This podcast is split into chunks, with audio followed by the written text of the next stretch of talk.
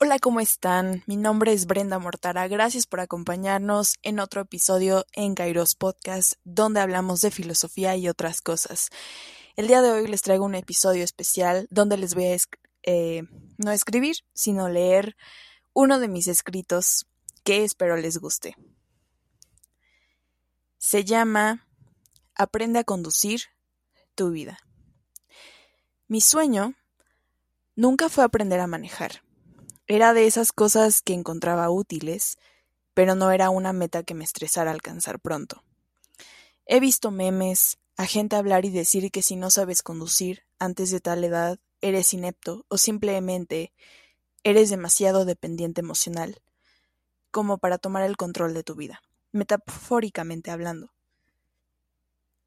Porque, aunque no lo parezca, tomar las riendas de tu vida y de tus decisiones lo relacionan con aprender a manejar, con salirte de tu zona de confort, sentirte cómoda detrás de un volante. Y quizá eso sea lo más vital de todo, sentarte detrás de un volante y empezar a tomar las riendas, no solo de tu coche. No habían entendido ese sentimiento. Creo que las personas que logran hacer que ciertas cosas, como el deporte de alto rendimiento o manejar, resulten tan fácil, y que sean las que mejor lo hacen.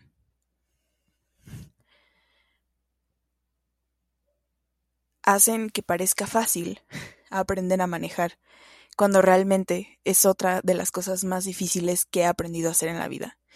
Ese movimiento, esa coordinación entre mente y cuerpo, de saber girar hacia la derecha o hacia la izquierda, de saberte mover hacia un lado o hacia otro, es una de las cosas que más me ha costado porque si hay algo para lo que soy mala, es para la coordinación de pies, mente, cuerpo, alma, todo. Y no, no es que yo haya sido un completo desastre al tomar el volante. Había visto a mi mamá hacerlo muchas veces antes. Ella se sentía cómoda y hasta en algunos casos se permitía sentirse aburrida y cansada de hacerlo tan seguido, casi todos los días. Creí que con la primera vez que yo lo hiciera, me sentiría en confianza y cómoda conduciendo yo el auto. Pero mis sentidos de alerta, o más bien mi ansiedad, se activaron en el momento que solté el clutch, y el auto se movió solito. Me dio miedo y me resistí a demostrarlo. Después de todo, no quería que mi instructora pensara que tenía miedo, que debía de ella tomar el control del volante. Eso me trajo un recuerdo y cierta similitud a cuando estamos en la vida. Hay ciertas personas que aparentan seguridad en momentos de estrés o de situaciones de pánico extremo. He visto a muchas personas a mi alrededor hacerlo. Mantenerse centrados y en calma, cuando por dentro deben estarse muriendo de miedo o sufriendo por el estrés.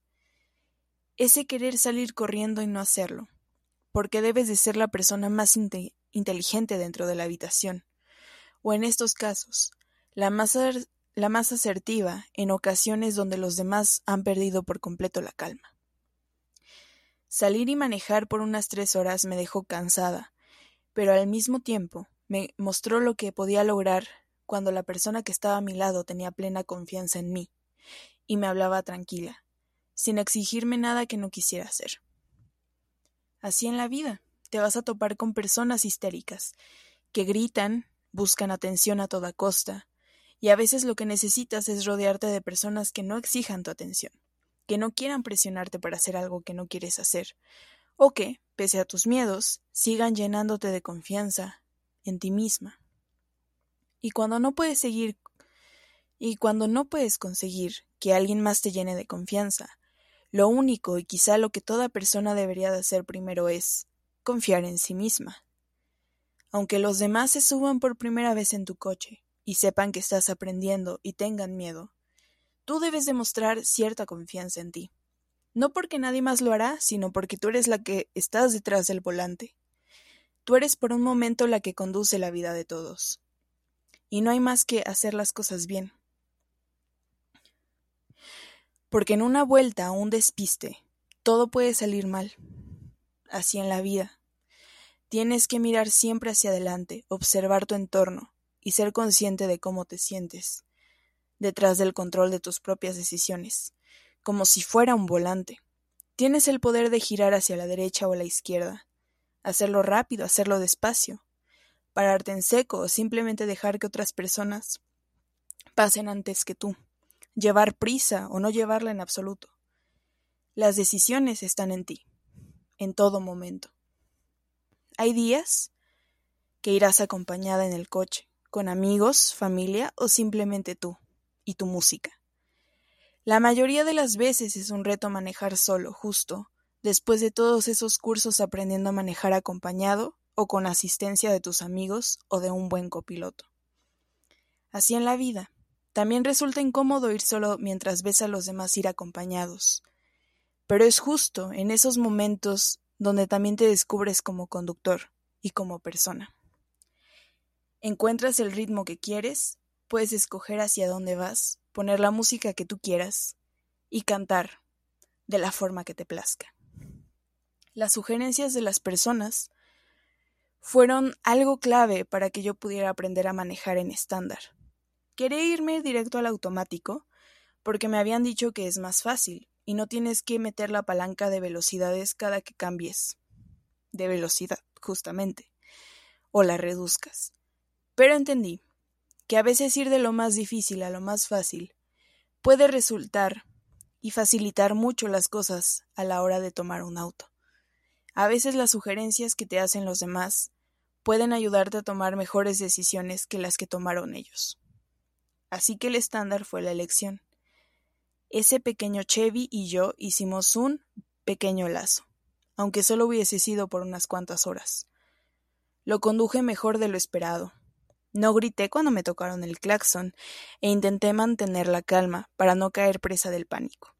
Cuando se me apagaba el carro a mitad de un semáforo, entrar en estrés no era una opción. Eso haría que que las cosas terminaran peor. Me adapté al coche lo mejor que pude. Acomodé mi asiento para que mis piernas no se sintieran aprisionadas y pudiera tener mejor control de, justamente, los pedales. También mis espejos. Me puse el cinturón y me di cuenta al terminar el día que mis manos fueron las que más tensión recibieron en esas pocas horas, además de apretar el freno sin parar.